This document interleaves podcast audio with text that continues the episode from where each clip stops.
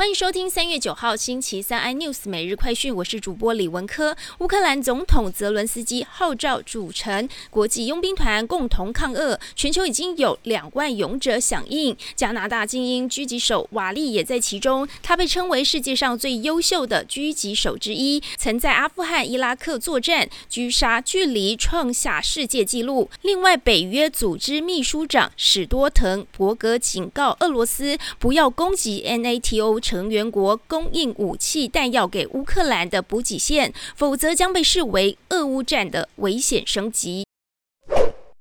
国际三大信评大幅调降俄罗斯债券平等到垃圾级。我国寿险业截至今年二月底，对俄罗斯投资破险达一千三百八十二亿元。四家寿险抱有俄罗斯债券，包含星光人寿约两百九十一亿，最多；其次是国泰人寿约两百八十四亿，富邦人寿约两百二十亿元，中国人寿约一百四十七亿。目前四家寿险已经认列减损约八。十几亿元利息支付，如果用卢布支付有汇率风险，预估寿险公司认列预期信用损失约一百亿左右。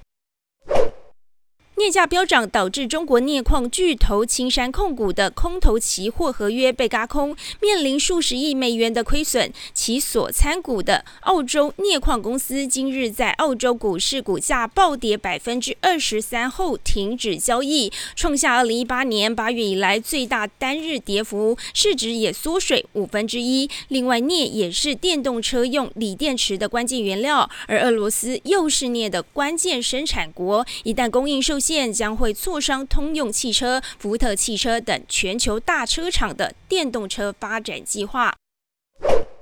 监察院今天公布最新廉政专刊，蔡总统存款五千五百六十四万，选举补助款尚余一点一亿。蔡总统的申报资料新增继承五笔土地，位在台北市文山、士林、中山、内湖等区，以及新北市板桥区土地两笔，新增继承一笔位在台北市中山区建物。副总统赖清德则是申报在二零二一年三月在台南安平买房，土地含建物购置价格约三千两百八十万，背了房贷一千六百八十一万元。更多新闻内容，请锁定有线电视四十八八十八 MOD 五百零四三立财经台 iNews 或上 YouTube 搜寻三立 iNews。感谢台湾最大 Podcast 公司声浪技术支持。您也可以在 Google、Apple、Spotify、KKBox 收听最新 iNews 每日快讯。